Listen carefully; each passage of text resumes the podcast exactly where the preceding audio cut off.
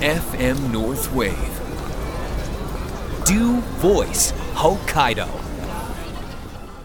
はい、えー番組をお聞きの皆さん、こんばんは。起業家の種市慎太郎です。6月、もうだいぶ最終の方に入ってきましたね。あの、この前、先週、先々週ですかね、あの、大通り行ったら、あの、よさこい祭りをやってて、あ、そんな時期か、というところで、ソーラン節やってたり、出店が出てたりとですね。で、ここからもう夏に入ってくと、夏祭りがあったりとか、あとはまあなんか学校だったら学祭があったりとかですね、お祭りの時期に近づいてきました。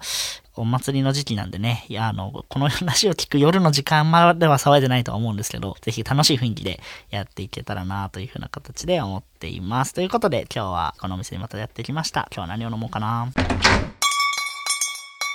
パンディさんいらっしゃいませ。はい。お疲れ様です。今ど日うもも仕事帰りですね。いいもういつもね、この時間は仕事しますからね。ね、いや本当に大変お疲れ様です。いえいえ今日は何飲みましょうか。あ、じゃあ、またレモンサワーでお願いします。もうレモンサワー大好きっ子ちゃんですね。いやもうね お店でレモンサワー頼むとき、本当だって言われますもんね。ね、もうレモンサワーしかない店になってる可能性もあえ るでもってね、いうどんぐりさんとこのレモンサワー美味しい。いや本当にあれは本当美味しいですねあれは飲みやすくて美味しいですね。気をつけないと度数結構高いんで。あ、そう、すぐ酔っちゃうっていう。ねはい。じゃあ作りながら、ちょっと今日はいはは珍しくクイズを出したいなと思ったんですけはどいはいはいはいはい、これちゃんとした正解かは分かんないんですけどね、はいその回答がちょっと秀逸だったんで出してみたいなと思うんですよ。はいえっ、と、ツイッターから見た話で、はい問題。例えば、大金、はい。まあ、200 200万でも300万でも、それ普通に、まあ、じゃあ私が種井さんにあげますってなるはいはいはいと、はまいあ、普通贈与税はいかかりますよね。はい。で、逆にじゃあ税金発生しないようにするにはどうしたらいいでしょうっていう問題があったんですよう。んうんうんうん。で、まあ、起業家の種井さんですし、起業家のはいはいはいはい。感性として何がいい方法かなっていう。あー。そうですね。いや、まあ、例えば相続とか贈与とかだったら、はいあれですけどね、あの、300万円を貸して、はいで、年間110万円ずつはい返してね、と。っていう風な感じでするじゃないですか。それはまあ利子が10%くらいあって330万くらいになるよね、みたいな。年間100万円の分のところくらいを、えっ、と、まあ、その分の100万、えっ、と、まあ、だからそうだな。ごめんなさい。300万円だったら、はい330万円貸して、はい。で、110万円ずつ返してねと。で、その110万円ずつの分の100万円を、まあ君いいことだから、100万円以下99万くらいは免除するよみたいな感じで、免除したことにして、30万円分だけ返してもらうっていう。そうするとなる300万円をあげたことになあるげたことになる。やっぱりそういうとこすごいですよね、種井さんね。あの、本当に真面目な回答というか、素いい晴らしいです。多分ね、でもね、これうちの税理士聞いてたらね、そのことダメですよって 思うんですよね大体ダメなんですよね、こういうのね、まあまあ考えてもね、グレーだ疲ったりねれちゃう、グレーのね、うんもダメですよ。私が見た回答はもっとグレーですよ。え どういうことまあ、ですちかなみに、えー、とまずその300万円で、えー相手の方をぶん殴ります。ああで、慰謝料と して300万を渡すって。でもあれらしいですよ。あの、それ僕もなんかね、なんかで別の中で見たんですけど、は慰謝料で300万円だったら本当に300万円分の入院させるくらいの慰謝料、あの、傷がないとダメらしいんで、ガチでぶち殺すくらいの、うわ いやーみたいな感じでやらないさとダメですがすよにそれね。ごめんね、じゃ済まなみたいになりますよね。で結局入院費で総裁っていう世の中あんまりズルはできないよねっていう。ね、ああいう一言問題みたいなのを作る人ってのも面白い。いや、実際にね、こんなことやる人はいないだろうけど、なるほどって思った自分がちょっといたっていう。殴ればね、慰謝料でもらえるみたいなね。 3万、300万円分の殴りは大変だと思います。ねさあ、そんな感じでレモンサワーできましたよ。はい、ありがとうございます。乾杯じゃあ乾杯ですね。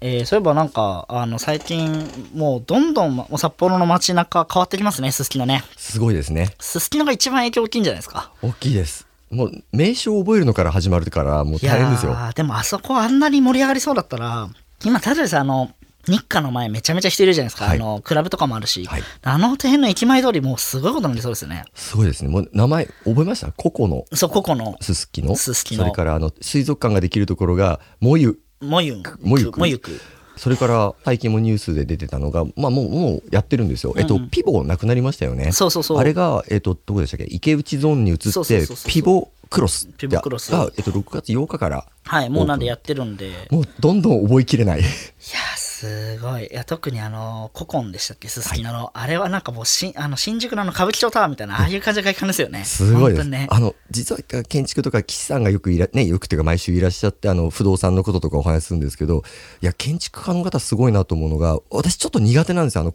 新しい、その、個々の、なんていうんですかね、建物自体が互い違いになってるような作りのデザイン。なんか、崩れんじゃないのって、絶対崩れないと思うんですけど、今までってスンってビルって縦長だったりするじゃないですか。なんであんなデザインできるんだろうずれ、ずらしてんのとかね。いやねおっかないです。あの、ななんだろうなんとか恐怖症じゃないけど私確かにああいうのちょっとああいうの苦手実は苦手だっでたりも渋谷、新宿中心に最近やっぱ東京で立つビル、ああいうデザイン多いですよね。多いですねほんとね。モード学園でしたっけ東京のあのなんかう金属がうねってるみたいな東京学の園あれやばいですよあねれ。未来都市ですよね未来都市。しかもあれで学校だからもう何やってんだよっていうね。と増えんですかいやねー札幌もそういうビいやーでルもどんどん増えてますよね。本当ここから2028年までノンストップでどんどんビル建つみたいな感じでしょ。すごいですこの間 YouTube でその札幌の昔の映像っていうのをすすきのから踊りってやってるのはいましたけどやっぱ見ると元も50年ぐらい前も全然違うビルから始まってるんいでや、そうで。それが今それこそピボとか4プラがあったとことかがもう耐久年数の問題でっていうのでまた次の世代に移ってるのがあるのでまあ種市さんが70歳ぐらいになる頃にもう一回今度は今ですか個ね々のとかももう一回壊すもう一回壊いすんでしょうね。いややー怖いですね時が進むの早いんでー、でもまあ歴史的な瞬間ですよね、我々ね。でもそれの中でいつも種市さんがお話しされてるあの、いろんな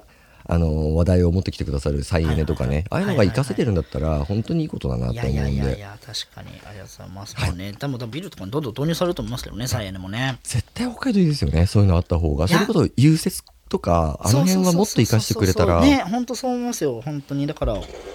再エネもどんどん進むし。そうですねの方がもう我々もこれから50代過ぎていくので、あの足元が良くなってく るんでできるだけ雪問題は確かにね解決してほしいなっていうところですね、 じゃあ、こんな感じで、リスナーからのお便りいきますか。はいそしたら、はい。えー、谷さん、岸さん、どんぐりマスター、こんばんは。はいこんばんはえーシンプルな質問ですが、はいえー SF の世界にあるような強くてニューゲーム的に過去に戻れるとしたら、どんぐりさんは何歳に戻りたいですかちなみに自分は学生時代の部活の最後の試合前に戻ってミスで負けた過去をやり直したいです。苫小牧市40代男性の方からはいという、ありがとうございます苫小牧市から。ありがたいですね、はい。はいで強いね今流行ってるんですねその強くてニューゲームっていうキーワワードがもうしなんかし浸透してるっていうんですかねあーあれですよね、なんか転生系の作品とかでもありますよね。なんか前前世の記憶を持ったまま転生。それも最近流行ったのはあの推しの子とかね。ああれもそうですよね。前世の記憶。なるほど私そうそうそう歌覚えるのに夢中になっててアニメまだねあ、見てないの実はなんか1話からえぐいって聞いてたのであいやいや、すごい面白いらしいですよ。そこどんぐりさんがね、今練習してるね、アイドル、はいね、の主題歌買ってるやつですよね。もう確か3に週間練習して「鬼滅」やってた時のグレンゲより難しいですあの歌。ああ、確かに。あの本物ね歌ってる夜遊びさん本当にそのまま歌ってたんでちょっとびっくりしましたいやね、ね。生歌でもね、歌ってるから、あれはすごいっすよね。そうですなんか異世界の話の方になっちゃいましたけど、まあ、でもご質問いただいてる内容で言うと、うんうん。本当に優等生発言するんだったら、ん私今幸せなんで戻りたくないかなって、今の環境であったりやば仕事もあったり、はいはいはい皆さんともね種さんや岸さんともうんうんうん知り合ってこういった形でお仕事させていただいてるとも考えたら今一番いいかな戻りたくないって、いやかかわいこぶった発言ですけどでもまあ本当にじゃあどっかで戻るとしたらどうだろうということでちょっと考えたんですよ。うん。まあ、23個あったのが、まあ、高校入試、うんうんあの僕多分初回かなんかでうんうん自己紹介的にいろんなの話した時に、僕はもうアホだったんで高校がゴールだと思ってその時の学力で一生懸命入っちゃったんですよね。あであ。入ったらついていけないので、はいはいはいはい。でまあ当然大学も推薦どころかどこ探そう全国のうん受かるかも分かんないうんうんうんっていうのもあったので今だったらちょっとランク下げてちょっと小ずるい入あの入学の仕方して大学も推薦受けてたらちょっと違う人生だった確かのにかな確かにそうですね。もあるしあとは私ねモノマネタレントの活動もさせていただいてるということはいはいははい二十歳ぐらいで、まあ、女性声の私歌ったりはいはいはいはい喋ったりできてたら多分東京にはいたので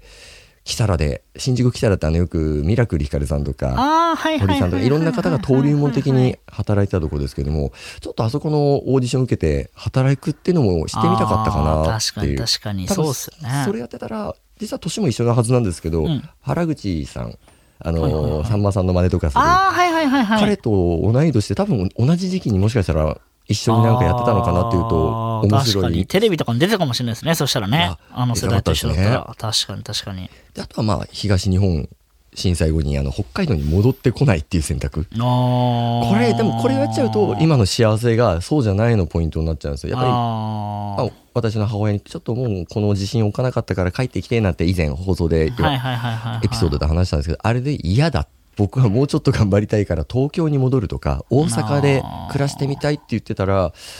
多分今のいい生活いいいい生活っておかしいですね、うんなんか幸せな生活っていうところではそっちも幸せだったかもしれないけどもっとなんか山あり、うんうんうん山あり山ありだったかもしれないっていうあーもう確かにね。うんまあ、ただ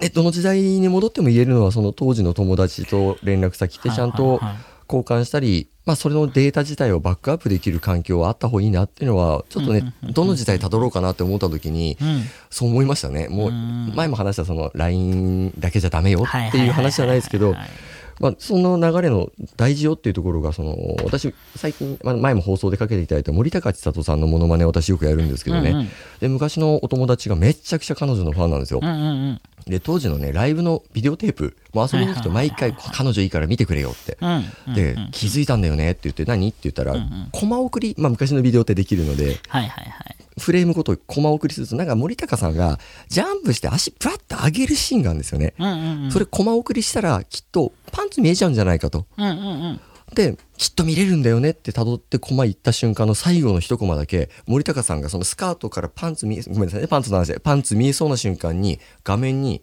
隠すようにスケベって1画面出るんですよへえこれな森高千里サイドはもう絶対それやるよねファンのあんたた ちと分かってたからっていうのでもう仕込んである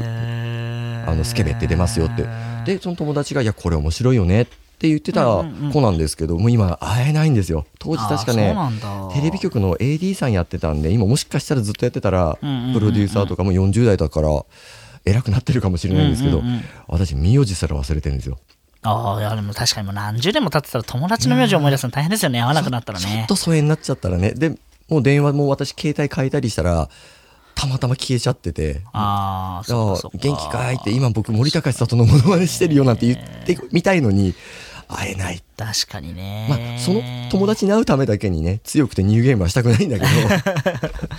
まあでもそっねかそっかでちなみに種井さんまだ若いからはいはいはいあれですけどそれでも今2 2 3年の中だはいはいはいはいと戻ってみたい過去ってあります、えー、でもシンプルに今くらいね修羅場もやった感じで会社作った当時に戻ったらもうちょっと早く伸びるよねとかはあるでしょうけどね強くて言ってるよりあれですよね経験がものを言ってもっそうとそうそう当そうそう時より今の方がそうあそうそうそうの容量とかそういやそれすごいななんか戻り方が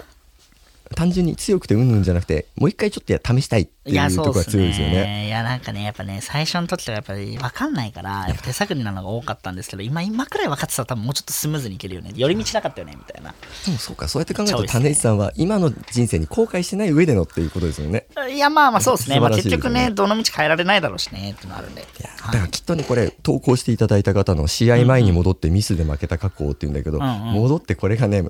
またミスしない方は分かんないですからね。別のところでミスして同じ結果になったらすげえなんか歴史って変えられねえんだなって絶望しそうですよね。そういうドラマありますよね。ルート変えたけど結果ゴール一緒になっちゃ同うじみになたいっちゃうな。みたいなね。うだからん。まあまずは今幸せって思えるような戻るというよりは前に向かうのが一番だなはってい、良さそうですねね。。いや、でもありがとうございました。なんか面白いテーマでしたね、今回はねい、ぜひぜひ。はいで、今週、じゃあ、今週の曲なんですけど、これにちなんでなんですけど、はいはいえっ、と、私、まあ、戻り、戻るか戻んないかって言ったら戻りたくはない時期なんですが、はいはい。 21歳の時に、あの、確かね、西11丁目あたりに、はいはいはいあったんですけど、あの、広告代理店の、まあ、下請けみたいな会社に入社したことがありまして、はいはいはいあのコピーライターの卵として働いてたんですよね。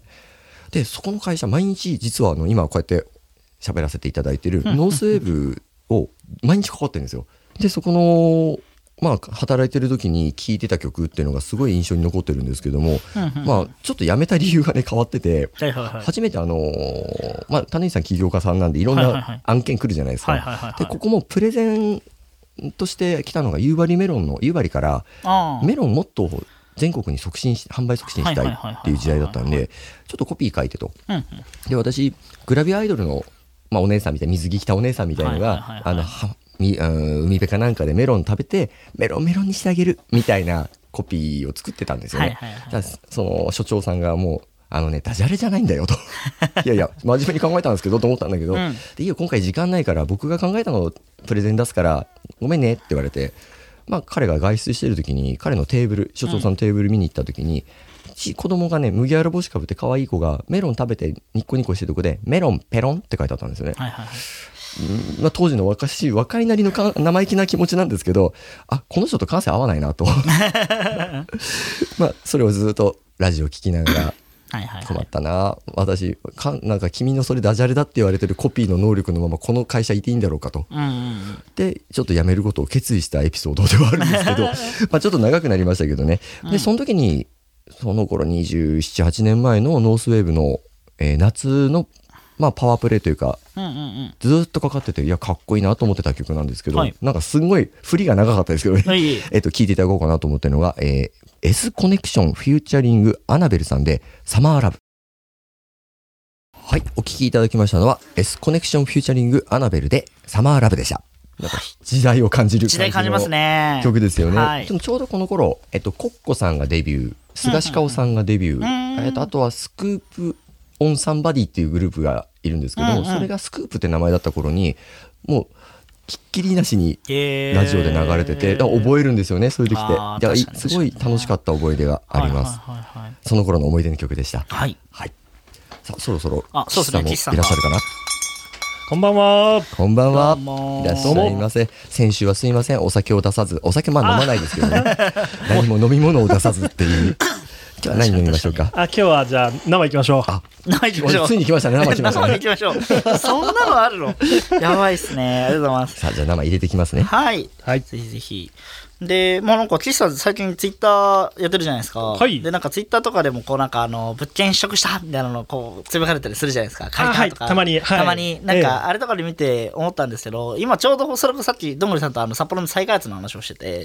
えでめちゃめちゃこうなんかあのビル建ってるじゃないですかそうっすねなんかうんこういう時期って不動産屋さんにとってはなんか商売時期なのかどどういうなんか美味しい時期なのかええなんかちょっとうまみがない時期なのかどうなんだろうなってシンプルにちょっと僕は思ってあそうですね。それで言うと、まあ、再開発がかかるということは、それを見越して今までこう、地上げをしてたと。うんうんうんその、まあ、地上げを、まあ、最初種地っていう小さい土地からはいはいはいはい買って抑えて、うんそこのこう、隣を、まあ、売却してくださいっていうのでお声掛けして、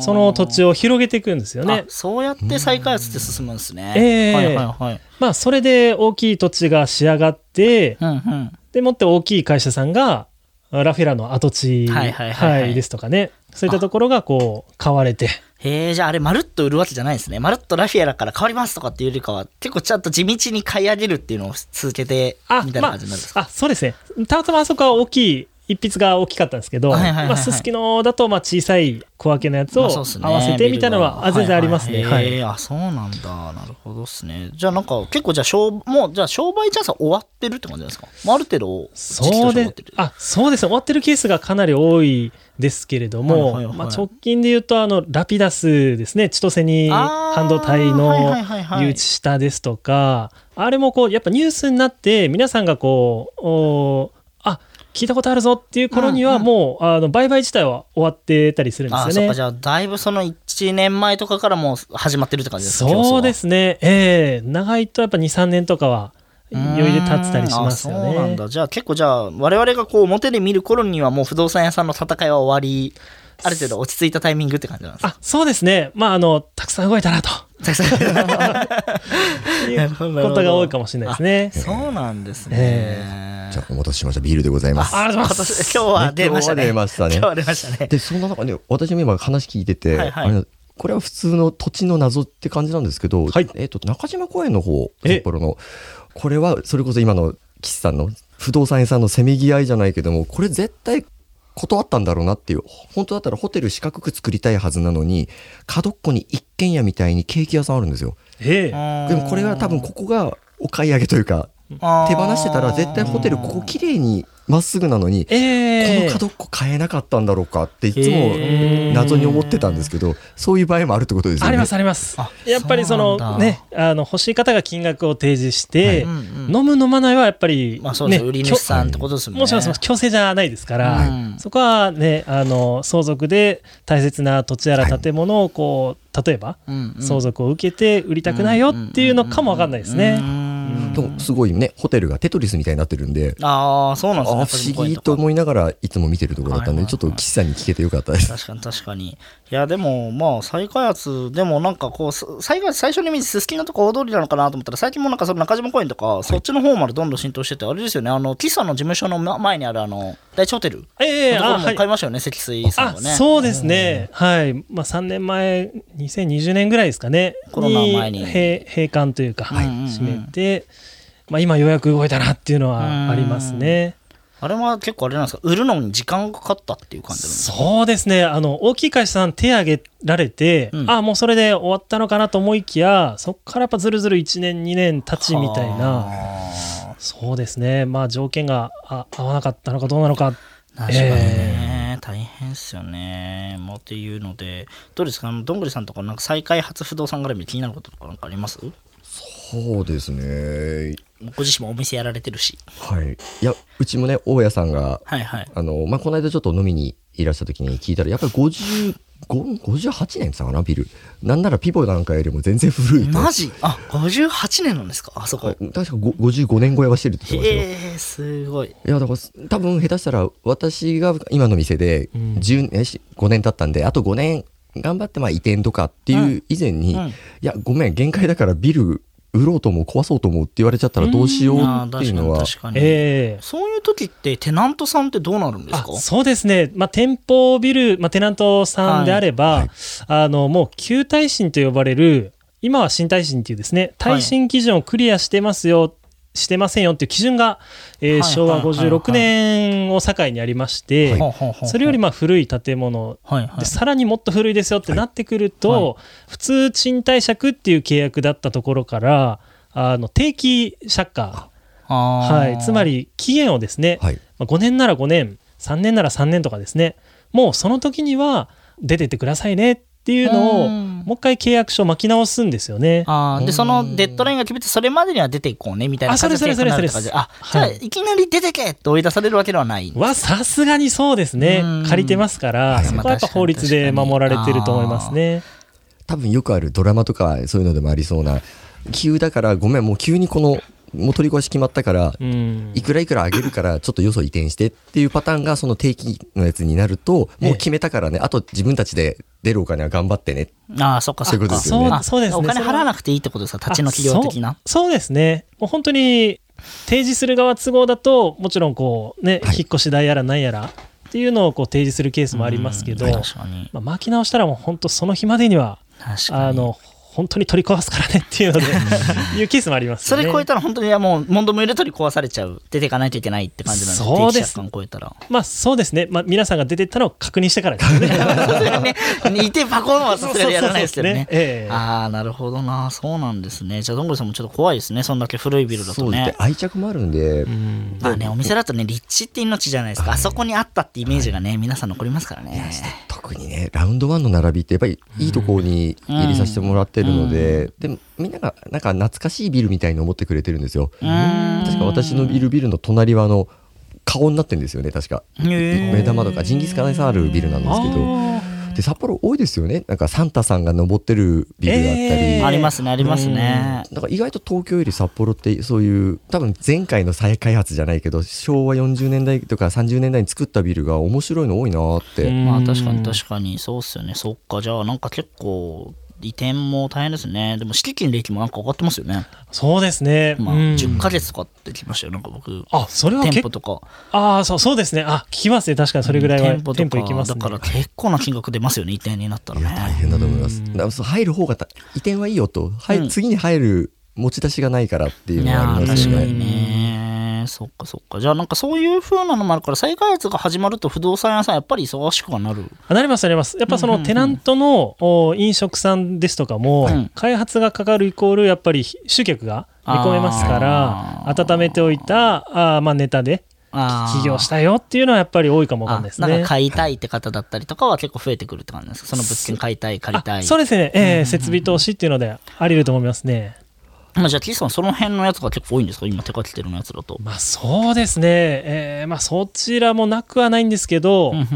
まあどちらかというと今割合で多いとすると相続とかで、ああ、やっぱ相続なんですね。そうですね。ね、まあ道外の方うんが、うん。道内の物件を相続されて、うんまあもう向こう行かないしなと。うん。うん 確かにね。あ、売りたいよなるとほど。そうなんとかやってよっていうご相談がまあ割合多いですなかるねほどですね。うんじゃあ結構どう、札幌が多いんですか、岸さんは。札幌外が、まあ、オーナーさんっうんていうケースが、まあ、結構あるのと、はいあとはですね、えー札幌近郊の案件のオーナーさんが道内地方とかですねうん遠方にいらっしゃる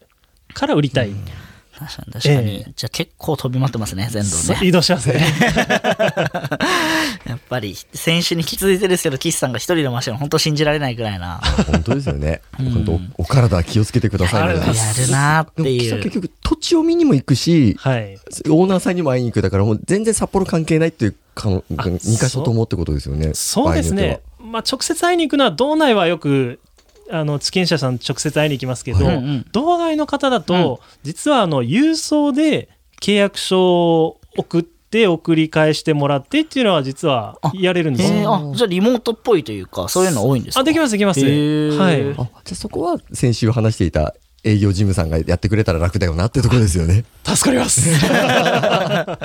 なるほどね。確かに。ああそういう感じなんですね。じゃあ今はな、何でもかんでも直接会いに行ってってわけでもなくなってきてるってことですね。そうですね。あの、印鑑も電子化したりですとか、はうんうんうんうんい。うんなるほどなうんということで、まあでも再開発なんか割と岸さんもなんか仕込んでるものもあるとは思うのでなんはかいこう、花開いたまたラジオでもあー始まって、はいぜひその際はここ俺たちっすみたいな ここ僕が売ったんすよみたいええなのを聞きたいですね、承知しました。いえいえありがとうございますじゃあそんなこんなで今日もだいぶ時間のですねはい。はいはい。じゃあそろそろお店も閉店の時間です。えーこの番組では皆様からのメッセージを大募集しています。えー生活のお悩み、えー電気だったり、えー相続だったり、不動産のお悩みのご相談、まあはたまた、どんぐりマスター、この歌歌ってとか、この歌かけてっていうような自由な内容で気軽にメッセージをお待ちしております。えーリスナーの皆様からのメッセージを紹介しながら、スナックでの楽しいひとときを過ごしたいと思ってます。はい、えー送り先は番組ホームページのメッセージフォームかツイッターで「ハッシュタグ #HE ラジオ」までお願いします。ハッシュタグはアルファベットで HE カタカナでラジオです。ぜひご参加ください。はいえーそれでは、ドゥーボイス北海道ラジオの放送はここまで。えーまた来週水曜深夜1時から、えー開店となっております。よろしくお願いします。おやすみなさい。おやすみなおさやいすみ。なさい。さあ実は先週のエンドトークで喋ろうか迷ったんですけど、はいはいあの岸さんが、まあ、求人といいますか、はいはい。あの仲間を募集っていうところがあったと思うんですけど、え最近あの履歴書ーはい。はいはい。いらないよ多くないですかあの求人サイトとかああれなんかプライバシー問題とかあったー。りえ履歴書を管理するのも大変ですからね。ちゃんと保存しとかなきゃいけないですね。ねやっぱ来てもらう私は食事をだし、あの岸さんのさんいろんな業種違うじゃないですか、えー、ペーパーで履歴書みたいなのでちょっとポイントを知りたいんだよね